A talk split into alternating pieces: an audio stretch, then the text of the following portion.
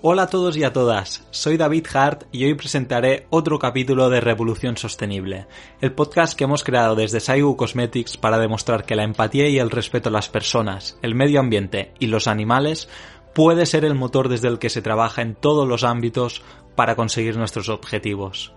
Hoy tenemos como invitados a Marc Uloma, director y fundador de Eura, y a Bernat Ananos, director de crecimiento y cofundador de Eura. Si aún no conocéis a la empresa, os recomiendo que la próxima vez que vayáis a un supermercado preguntéis si venden sus productos y si tienen, los probéis porque son increíbles. Eura es una empresa que fabrica alimentos 100% vegetales y que se definen a ellos mismos como la carne del siglo XXI. Actualmente entre sus productos se encuentran el pollo, las albóndigas y las hamburguesas, todos hechos a partir de vegetales. Los temas principales que tratamos en el podcast son los inicios de Eura y cómo es su proceso productivo actual, el impacto medioambiental de sus productos comparándolo con la carne, cómo evolucionará la industria animal en los próximos años, los planes de la empresa a largo plazo y muchos otros temas. Espero que disfrutéis de la entrevista que tuve con Mark y Bernat. Hola Marc, hola Bernat, bienvenidos al podcast Revolución Sostenible. Hola David. Hola, hola. Muchas gracias, por tenernos aquí. Muchísimas gracias a vosotros por, por, vuestro tiempo y por querer participar en el podcast. Yo tengo que reconocer que soy muy fan de, de, todos vuestros productos, en especial del pollo, lo tengo que decir. Así que enhorabuena por todo lo que estáis haciendo y, y todo lo que estáis consiguiendo. Muchas gracias, Muchas gracias. Además, yo personalmente creo que, hay una característica común ¿no? entre los grandes emprendedores y es que detrás de su negocio hay un porqué muy claro. Y no me refiero a conseguir dinero o a tener muchos clientes, ¿no? Sino a, a generar un cambio en el mundo, ya sea a nivel medioambiental, social, de salud. ¿Cuál es el porqué de Eura? Al final, em, emprender como es, es, un reto muy grande y casi ya entraría en la categoría de el vivir también, también genera muchos retos. Entonces, yo creo que es súper importante, ¿no?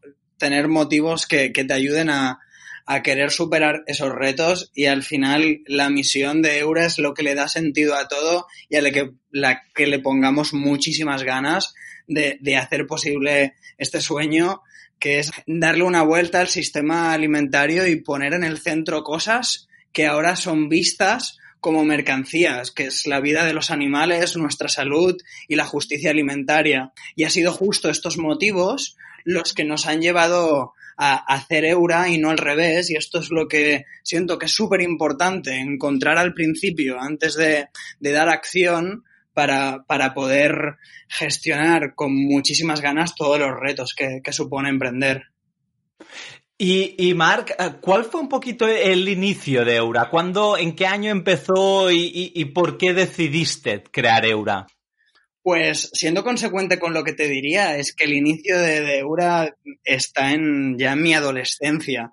Ya desde que era adolescente eh, empecé a ser activista social, eh, en el movimiento estudiantil, medioambiental y de los derechos animales. Con los 19 años ya coordinaba una ONG internacional en, en Cataluña de derechos animales. Y llegó un punto, ¿no? En mi trayectoria de, de, activismo sentía que a mí lo que más me impulsa como mi motor es tener un impacto en el mundo y intentar dejar las cosas mejor de, de las que las he encontrado es algo que, que me impulsa mucho. Entonces, de reflexionar cómo puedo tener un mayor impacto, de allí nace Eura, de, de sentir que había mucha gente conmigo eh, empujando concienciación e información en el mercado, pero faltaban muchas veces opciones que alinearan ¿no? lo que ya sentíamos como sociedad con opciones de consumo, porque me encontraba muchas veces como activista que gente me decía, Buah, lo que dices tiene mucho sentido, pero luego voy al, al súper y, y, la única carne que encuentro es animal y el tofu no me gusta. Y, y de, de, esta, de esta frase, ¿no? Salía, ostras, si conseguimos generar una carne más eficiente, una carne más sostenible y que esté igual o más buena que el animal. Y al final, esta es la respuesta larga a tu pregunta. Eh, coincido totalmente, ¿no? Nosotros, yo, yo te hablo desde la industria nuestra, ¿no? Del maquillaje y teníamos muy claro desde el principio que teníamos que crear un maquillaje igual o mejor uh, con ingredientes naturales que el que se hace con otro tipo de derivados, ¿no? Que, que, no son naturales, porque al final, por muy sostenible y muy buena intención que, que pongas ahí, si el producto no es bueno y las alternativas no son buenas, no vas a provocar un, un cambio de hábitos, ¿no? Entonces me he sentido muy identificado con, con, lo que has dicho, Mar, porque nosotros desde nuestra industria también hemos seguido, hemos seguido estas pautas. Mm, es, es, algo sistémico. Siempre me ha impulsado mucho la frase, ¿no? De ante algo que no funciona, crea un modelo que haga obsoleto el existente. Y ahí creo que, que está esta magia, ¿no? Que ambos impulsamos ambos proyectos para disruptir y generar este concepto no de, no de sustitutivos o alternativos, sino de, de sucesores. El siguiente paso adelante. Total, totalmente de acuerdo. Bernat, ahora te quería preguntar a ti sobre el proceso productivo de Eura. Me parece espectacular, ¿no? Cómo habéis conseguido estos, uh, estos productos de tan alta calidad sin utilizar uh, ingredientes derivados animales, ¿no? ¿Qué, ¿Qué tipo de ingredientes utilizáis para hacer vuestros productos? Pues los ingredientes principales que usamos ahora mismo para todos los productos son soja y agua en el caso de la soja es soja europea porque tenemos, queremos tener uh, mucha trazabilidad de dónde viene y que venga de, cultivos que no incentivan la deforestación y, agua, como he dicho. Y uh, estamos trabajando en hacer nuevos productos que también usen distintos tipos de proteínas, que ya no sea únicamente la soja, pero hasta el momento donde hemos encontrado el mejor aliado para llegar a una textura y a una experiencia muy, muy cárnica es con la soja. ¿Y, ¿Y, con qué dificultades os encontráis en el momento de desarrollar los productos? Porque entiendo que no debe ser nada fácil, ¿no? Conseguir un producto, un resultado final tan bueno utilizando ingredientes poco convencionales. Al final el reto es llegar a la misma experiencia de la carne, pero directamente de los vegetales. Y, sí, es, es, difícil porque es algo nuevo y es, tenemos que usar nuevas tecnologías que nos permitan llegar a eso. Pero al final es, los elementos principales de la carne tradicional también los podemos encontrar en el reino vegetal. Y es lo que hacemos, ¿no? Encontrar grasas, proteínas, agua, minerales y ponerlos en, en una formulación que llegue a un producto que se parezca que se parezca mucho a la carne tradicional a la que, a la que estamos acostumbrados.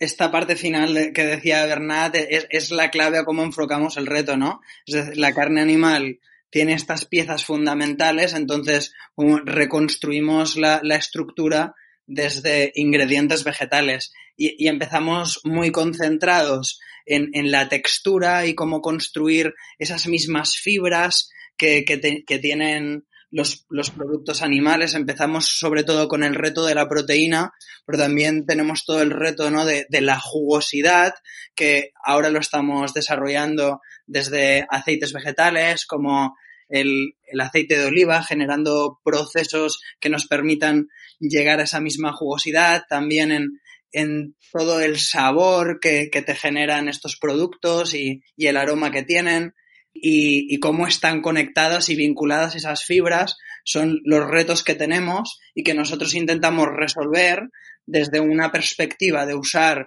productos lo máximo clean label posible y consiguiendo el mayor valor nutricional posible. Y ahí también está nuestra diferencia con, con empresas como Beyond Meat, ¿no? Que, que admiramos muchísimo, pero bueno, que, que nacen desde un prisma americano de voy a dar la respuesta a la hamburguesa americana, pero nosotros nacemos al final desde un prisma mediterráneo en el que queremos desarrollar productos que puedas comer cada día y que incluso nutricionistas recomiendan.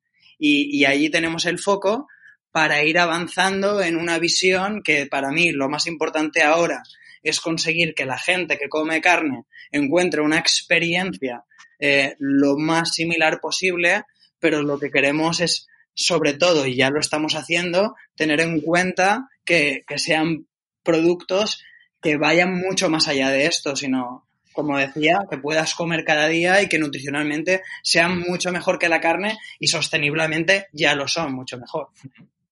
Me parece, me parece súper interesante que, hayáis tocado este tema porque yo personalmente, o sea, soy, o sea, he probado los productos de, Beyond Meat y, es verdad que están muy buenos, pero cuando indagas un poquito más, ¿no? Y ves la, composición, cómo están hechos, los ingredientes, o, le preguntas incluso a, nutricionistas, no es todo lo sano que te gustaría, ¿no? Entonces, creo que para que sean empresas rentables en el futuro, ese punto hay que solucionarlo sí o sí. Y, me encanta que, lo hayáis comentado vosotros y que estéis enfocándoos en, ese tema, ¿no? En, esa, en ese problema que creo que, tienen otras empresas. Mm, ya, ya como decía Bernard, nuestro primer producto, el, el pollo, dos ingredientes principales y a partir de allí las especias y además lo enriquecemos con vitamina B12 para que sea un alimento totalmente completo. Y nuestra primera versión de hamburguesa ya tenía la mitad de grasa que, que la de billón o la mitad de ingredientes. Y, y, al final ese es un horizonte que tiene que ver también con, con el avance del, del desarrollo y la innovación y la tecnología para cada vez ir teniendo ahí más, más soluciones, pero sin duda, al final no se trata de, de vestir a un santo para desvestir a otro, ¿no? Que dirían, que dirían madre, sino de, generar un paso más allá. Sí, yo, yo, quiero añadir una cosa que últimamente en muchas entrevistas me preguntan de cómo lo hacemos para llegar y muchas veces me doy cuenta que, que la gente a veces se imagina que tenemos como a druidas o brujas poniendo líquidos de colores y, y, la verdad es que cuando les explico que es un proceso súper simple en el que con agua y soja cambiamos temperatura, presión y humedad, conseguimos una textura carnosa, la cortamos y la marinamos y ya está y solo le añadimos añadimos vitamina B12 al final, no, no se lo pueden creer, pero es que es así. Es mucho más simple que, que, crear carne tradicional, que tienes que cultivar la soja, tienes que alimentar a un animal y todo lo que viene después, ¿no? Es mucho más simple. De hecho, estamos simplificando el llegar a la carne. Qué bien, qué bien, qué bien. Ahora quiero hablar un poquito sobre el tema medioambiental, ¿no? Que es uno de los principales beneficios de, este tipo de productos, ¿no? Que, desarrolláis vosotros, porque en, en, los últimos años sí que hemos ah, visto, leído muchos estudios sobre lo perjudicial que es el consumo de carne para el medio ambiente para ponernos en contexto y, tener algo más tangible, ¿nos podéis dar algunas cifras y, datos para ponernos en, contexto y entender mejor las consecuencias? Vale, sí, sin hablar de la parte ética, la dejamos aparte, es evidente que... después hablaremos del, tema ético de, animales, que, me interesa. Es evidente que si pensamos, los, los animales son una tecnología productiva ineficiente porque tienes que alimentarlos muchísimo para, llegar a un, producto final que ya, hemos aprendido a, llegar a ese producto sin el animal de intermediario. Y al final a nosotros nos gusta mucho poner ejemplos muy gráficos porque puedo dar muchos porcentajes, pero para poner un ejemplo muy gráfico, si, cogemos a toda la población de Europa, toda Europa, y la ponemos a comer carne de ternera ahora mismo, con, con los mismos recursos que que ponemos para alimentar a estos europeos y europeas, podemos alimentar 6,7 veces el planeta Tierra con nuestras hamburguesas Eura que emulan a la ternera. 6,7 veces el planeta Tierra. Esto es evidente que, que, de esta forma gráfica es, se demuestra muy rápidamente que, que los animales ya han quedado obsoletos para los retos de este siglo. Pues sí, sí que ha sido un, ejemplo muy, muy gráfico. Y hablando, siguiendo un poquito con este tema, ¿no? De, los animales, ah, el, tema del sufrimiento animal, ¿no? Que esto es un tema ético y que ahí sí que creo que, hay muy pocas personas que, no estén de acuerdo, ¿no? Con, este tema. ¿Vosotros qué, papel creéis que tendrá Eura en reducir el, sufrimiento de los animales? al, final, la carne vegetal nos gusta mucho comunicar, ¿no? De hostia, es un acto revolucionario consumirla y, queremos ver, ¿no?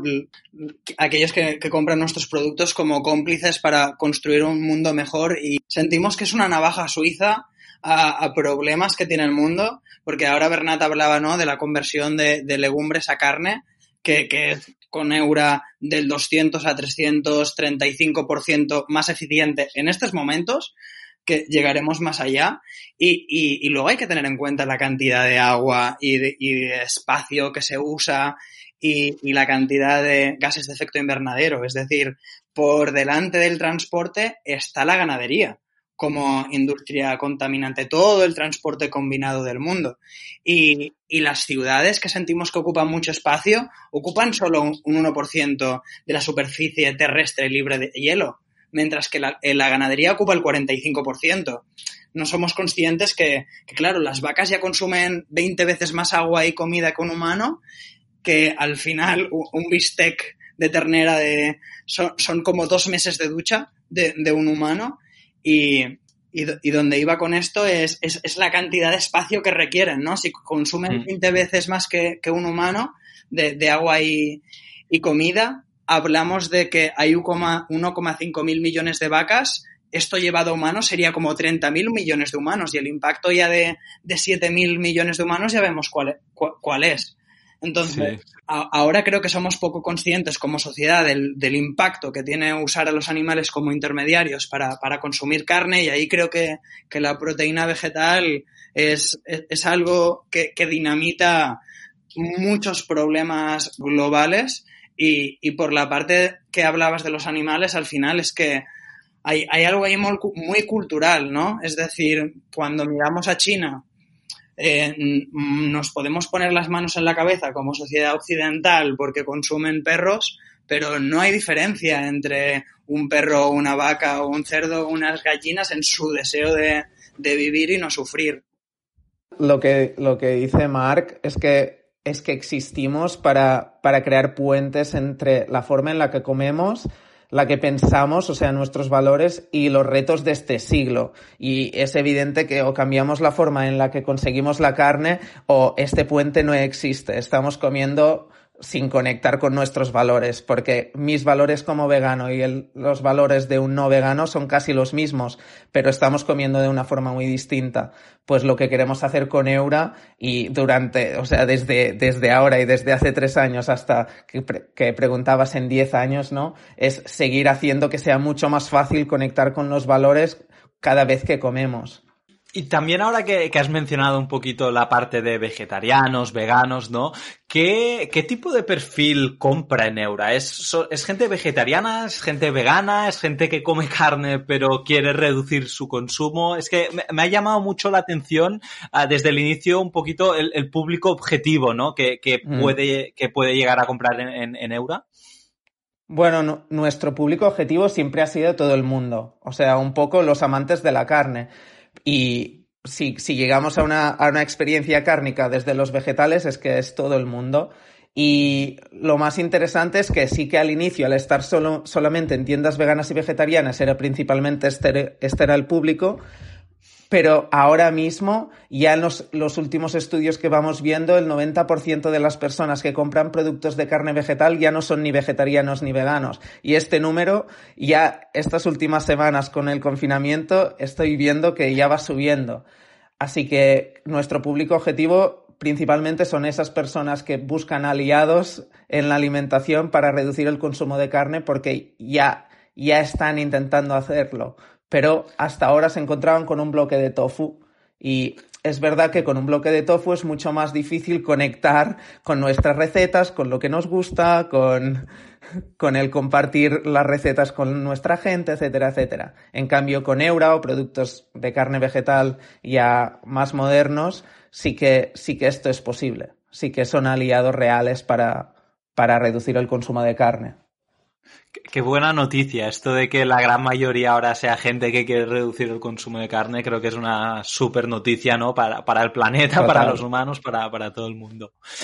Ahora otro tema, cambiando, girando un poquito de tema, y eh, que quería hablar es el tema de la tendencia de, de crear carne en laboratorios, ¿no? A, a base de células. Es, es, una tendencia que yo escuché por primera vez, creo que hace tres años. Y, y bueno, no sé si está acabando de, de, salir como pensaban o no. ¿Vosotros qué, qué opináis sobre esta tendencia? Es interesante que como sociedad a veces las cosas que no entendemos o, o son nuevas, nuestra primera reacción es, uy, uy, aquí me estarán colando algo raro. Entonces, algo muy importante es entender por qué esto surge. Y al final, la carne vegetal o la carne celular, que ya es algo muy distinto, eh, nace como una respuesta a resolver el problema que, que tiene la ganadería. Es decir, es imposible que poder seguir comiendo carne y seguir teniendo un planeta. Eh, al ritmo que, que, estamos consumiendo hoy, pero hay que tener en cuenta que cada vez somos más humanos comiendo más proteína por los el desarrollo que está habiendo en, en, otros países y los hábitos de consumo que están teniendo. Entonces, la carne celular va a ser una gran respuesta más tecnológica a este reto que va a permitir ¿no? conseguir carne directamente teniendo, excluyendo todas las partes negativas de aquellas partes más grasas de, del animal y sobre todo todo el sufrimiento y, y la contaminación que supone la ganadería. Genial, genial, perfecto. Gracias por la, la aclaración, que en ese sentido no tenía varias dudas, ¿no?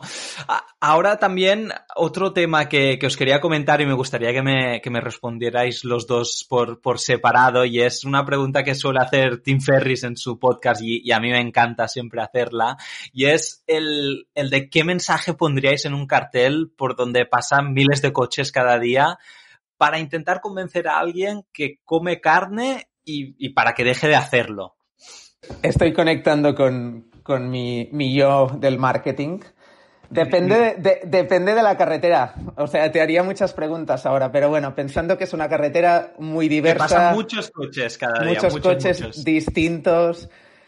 A mí me gusta mucho el concepto de carne del siglo XXI y seguramente jugaría con esto. Me, con una imagen muy suculenta y, y que de alguna forma se entendiera que es 100% vegetal, pero, o sea, este tipo de conceptos son mind blowing porque es carne del siglo XXI 100% vegetal, wow, ¿qué es esto, no? Quiero probarlo.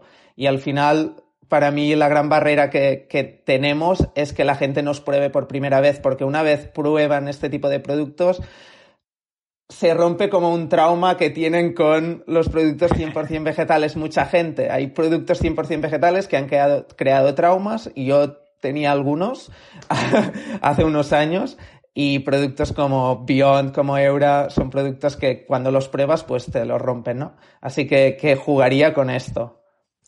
Perfecto. ¿Y tú, Mark? Pues seguramente mañana te daría otra respuesta. Pero hoy escribiría que el futuro de la carne es vegetal. Total, total, coincido, coincido 100%. Ahora sí, ya entrando en la parte final de, del podcast, me gustaría que, que, hablarais un poquito sobre los, los planes de Eura para el futuro, ¿no? Por, por dónde pasa el futuro de Eura, qué, qué planes tenéis a largo plazo. Todo, lo que se pueda decir, ¿no? Entiendo que hay algunas cosas que, que con las que estáis trabajando que, que, son un poco más privadas o secretas, pero al menos darnos algunas pinceladas, ¿no? De, de dónde va Eura. Esta respuesta, volvemos al principio, ¿no? Vamos hacia conseguir este concepto que decía Bernat de la carne del siglo XXI, es decir, la misma experiencia de la carne desde una perspectiva más nutricional, mejor, con una mejor propuesta nutricional, más sostenible y a la vez nuestra obsesión es que pueda conseguir llegar al mismo precio de la carne. Entonces, ahora, por ahora, a corto plazo, estamos como desarrollando todo el rango y, y, llevándolo cada vez a más lugares, más países, más supermercados, pero la obsesión es innova, innovar en toda la cadena de suministro para conseguir productos que promuevan la justicia alimentaria, nuestra nutrición, la sostenibilidad, pero sean muy accesibles y puedan disruptir este sistema alimentario. Al final queremos ser democratizadores de la carne vegetal y esto pasa, como dice Mark, para hacerla accesible, tanto que esté cerca de la gente y que esté a un precio igual o menor que la carne tradicional. Perfecto. Ahora sí, ya lo último de todo que me encanta acabar con, con este tipo de preguntas es el, es, son las recomendaciones, ¿no? Básicamente. En vuestro caso, uh, también pregunta por las dos partes. ¿Algún libro, algún libro, alguna recomendación de algún libro que os haya marcado, que realmente os haya abierto los ojos o que hayáis aprendido algo que, os ha cambiado la vida, ¿no? Por, así decirlo. Hmm. Y como millennial soy más de, contenido audiovisual, pero yendo con la temática que, íbamos, recomendaría la autora Melanie Joy, que tiene un libro que dice por qué Amamos a los perros, nos comemos a los cerdos y vestimos con las vacas. Exacto, Bernat, gracias. Perfecto. ¿Y tú, Bernat, cuál, cuál nos recomiendas? Yo iba a decir este porque a mí me conectó, mucho, me conectó muchísimo con, muchas cosas, que, muchas incoherencias que, que cometía. Y si no dijera este, diría el principito seguro. O sea, creo que es, es una obra de arte y, y, me lo leo siempre que desconecto de, de, lo que me importa. Genial, pues, pues apuntados los. Bueno, el Principito yo, yo sí que lo he leído, el otro no, entonces me lo apunto y seguro que, que igual estos días de confinamiento seguro que cae. Bueno, pues muchísimas gracias a los dos, Bernat, Marc, de verdad, o sea, creo que, ha sido muy interesante teneros aquí como, como expertos, ¿no? En, en hacia dónde va la, la carne en el siglo XXI, ¿no? Me ha encantado ese lema y, todo lo que estáis haciendo desde Eura para contribuir tanto al medio ambiente como a, la, a la, reducción del sufrimiento animal. Así que, que gracias por estar en el podcast. Muchísimas gracias a ti a ti por invitarnos y enhorabuena también a, todo el equipo de Exacto. por lo que estáis haciendo. Al final sentimos parte que, estamos impulsando un movimiento entre muchos y, es brutal, ¿no? Que habernos conocido y conocer lo que estáis haciendo. Pues, pues mil gracias, de verdad, se agradecen estos mensajes. Mucha fuerza. Muchas gracias por escuchar el podcast de hoy. Espero que te haya gustado. No olvides suscribirte y para nosotros significaría mucho si pudieras dejar una valoración. Un abrazo de todo el equipo de Saigu Cosmetics.